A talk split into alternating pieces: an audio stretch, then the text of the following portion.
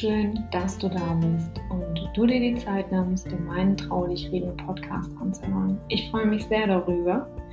Als allererstes wünsche ich dir aber ein zauberhaftes, glückliches und erfülltes und gesundes neues Jahr, dass es viele wundervolle Überraschungen für dich bereithält und ganz viel buntes Konfetti. Thema des heutigen Podcasts ist die Wahl des Bestatters und wie unerwartet emotional der zweite Abschied von meinem Opa für mich war.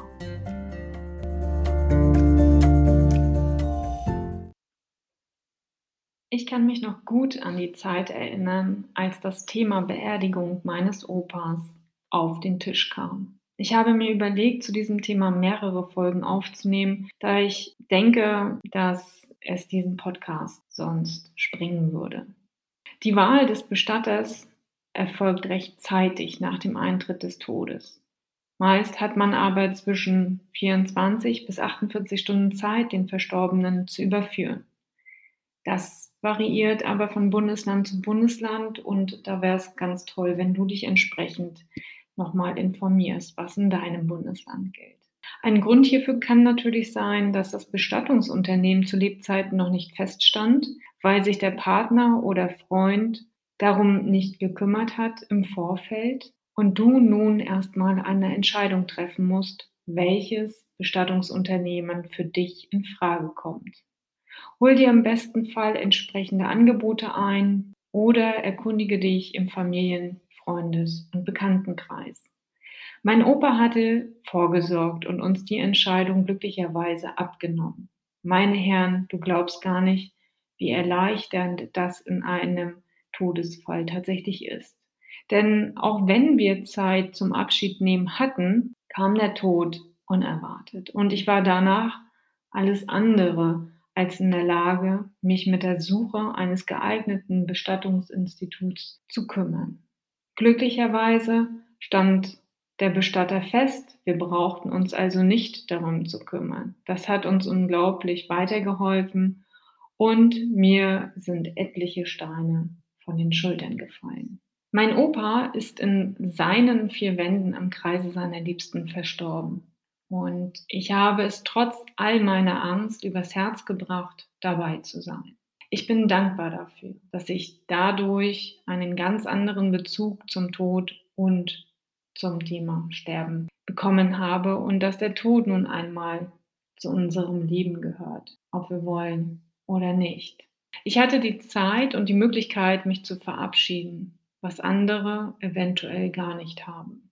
Für mich war es eine meiner emotionalsten, aber auch irgendwie schönsten Erfahrungen. Dieses Gefühl ist einfach unbeschreiblich und für mich nicht in Worte zu fassen. Mit schön meine ich dass ich so die Möglichkeit bekommen habe, einen anderen Umgang zu lernen mit den Themen Sterben und Tod umzugehen. Meine Familie hat mich behutsam an den Tod herangeführt und mir gezeigt, dass es nicht nur schwer sein muss. Mit viel Liebe, Fürsorge, Respekt und Hingabe, wie sie meinen Opa behandelt haben, hat mir gezeigt, dass es auch anders gehen kann. Und diese positive Erfahrung hat mich und meinen weiteren Lebensweg geprägt. Da mein Opa am Abend verstorben ist, haben wir ihn erst am Folgetag vom Bestattungsinstitut abholen lassen. Unser Bestatter war sehr nett und offen. Er erkundigte sich nach der Zeit, wann mein Opa am folgenden Tag überführt werden sollte. Nach dem Gespräch blieben uns noch ein paar Stunden und das freute mich so sehr. Für mich gut, so blieb mir noch Zeit mit meinem Opa und ich konnte immer mal wieder in sein Zimmer gehen und mich an seine Seite stellen. Der Folgetag rückte, wie ich fand, immer schneller heran, als es mir tatsächlich lieb war. Und gerade hatte ich noch das Gefühl, dass der Abend nicht vergehen wollte und die Zeit in meinen Augen stillstand. Und jetzt, jetzt raste die Zeit förmlich. Was war hier los, habe ich mich gefragt. Ich konnte das einfach nicht begreifen. Alles fühlte sich noch so irreal an, was am Vortag passiert war.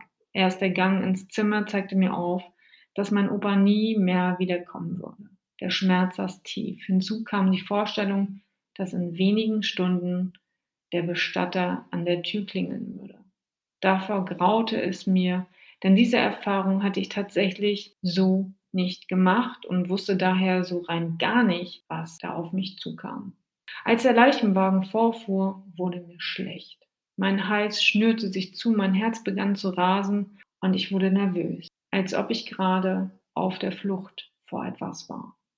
Dieses etwas war meine Angst und der tiefe Schmerz, mich nun endgültig von meinem Opa verabschieden zu müssen. Ich schluckte meine Tränen runter und versuchte, gute Miene zum bösen Spiel. Doch als ich in die bleichen Gesichter meiner Familie schaute, wusste ich, dass ich mit meinen Emotionen nicht alleine war. Was mir unmittelbar die Tränen in die Augen trieb. Ich wendete meinen Blick von ihnen ab, um mich irgendwie wieder einzukriegen. Hätte ich mich in dem Moment meinen Gefühlen hingegeben, dann wäre ich wohl erstarrt in der Küche meiner Großeltern stehen geblieben. Das war eine Erfahrung, die ich so schnell nicht wieder erleben wollte. Nun, die Tür öffnete sich und der Sarg wurde im Flur der Wohnung aufgestellt. Dass das so emotional und ergreifend für mich werden würde, hätte ich nicht gedacht.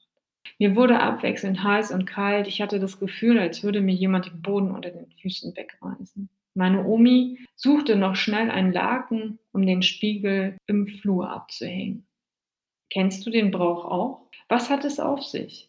Ich war völlig überfordert und irritiert. Die Frage hob ich mir auf, sobald das hier alles vorüber war. Ich beschloss, mich zurückzuziehen, wie einige aus meiner Familie ebenfalls, bis auf meinen Papa. Denn ganz ehrlich, für die Jungs vom Bestattungsinstitut begann jetzt die eigentliche Arbeit und wenn da noch x Augen draufschauen, ist das sicherlich auch für die keine leichte Sache.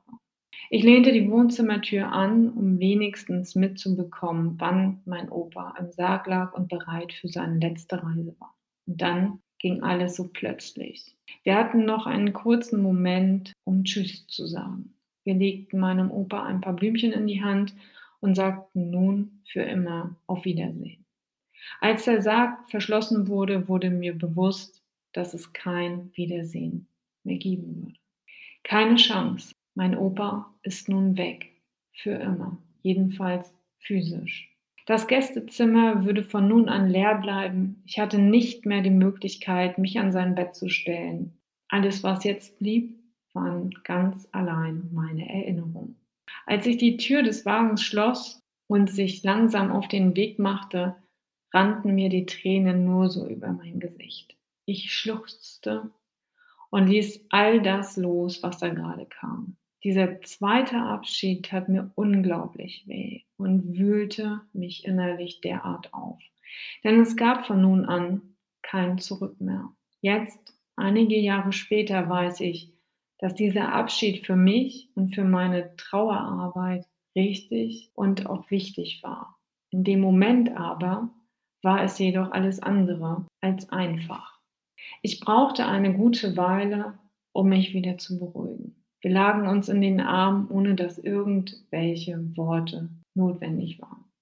Nach einer gefühlten Ewigkeit brach ich das Schweigen und erkundigte mich bei meiner Omi nach dem Brauch mit dem Laken, denn es interessierte mich. Das Laken hing immer noch über dem Spiegel im Flur. Meine Omi schaute mich mit großen Augen an und sagte, Kind, kennst du das etwa nicht? Das hat man früher immer so gemacht. Aha, nee, kannte ich nicht. Und ich wusste bis dato auch nichts davon.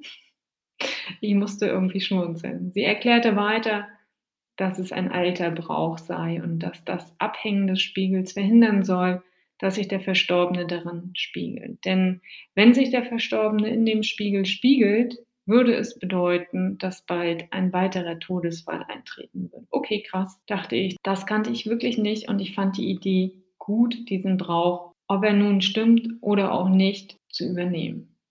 Wieder was gelernt und diese Werte und Erfahrungen hätte ich nie gemacht, wenn mein Opa nicht zu Hause verstorben wäre. Ich fand es beeindruckend.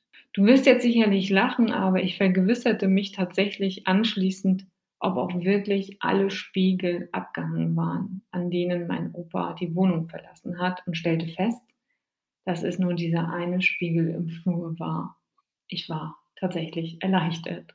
Der Tag war nicht nur vom Wetter her kalt, nass und grau, sondern auch emotional ziemlich anstrengend. Wir verbrachten den Tag zusammen im Kreise der Familie und nutzten die Zeit, um uns was zu kochen, unterhielten uns über das gerade Erlebte und besprachen die weiteren Schritte der Beerdigung. Auch stand die Frage im Raum, meinen Opa erneut ein letztes Mal zu besuchen. Von der Idee war ich anfangs ganz angetan. Jeder gute Bestatter räumt einen diese Möglichkeit ein. Erkundige dich bei deinem Bestatter darüber.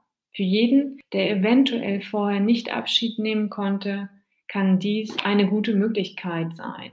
So angetan und toll ich die Idee auch am Anfang fand, so musste ich feststellen, dass sie nicht für mich okay war. Denn für mich war dieser zweite Abschied ziemlich ergreifend. Damit war ich in Ordnung und beschloss, diesen Termin beim Bestatter nicht wahrzunehmen. Ein Teil meiner Familie hat die Möglichkeit ergriffen und sich erneut verabschiedet. Alle waren im Anschluss total begeistert und sichtlich erleichtert, dass mein Opa immer noch so friedlich aussah wie bei der Überführung. Egal wie, es gibt viele Möglichkeiten, sich von einem liebevollen Menschen zu verabschieden. Vertrau auf dein Gefühl. Ein Zitat von Buddha, ein Weiser sagte, die wichtigsten Menschen sind nicht die, die den Kopf voller Wissen haben. Es sind die, die ein Herz voller Liebe haben, Ohren, die bereit sind zuzuhören und Hände, die bereit sind zu helfen.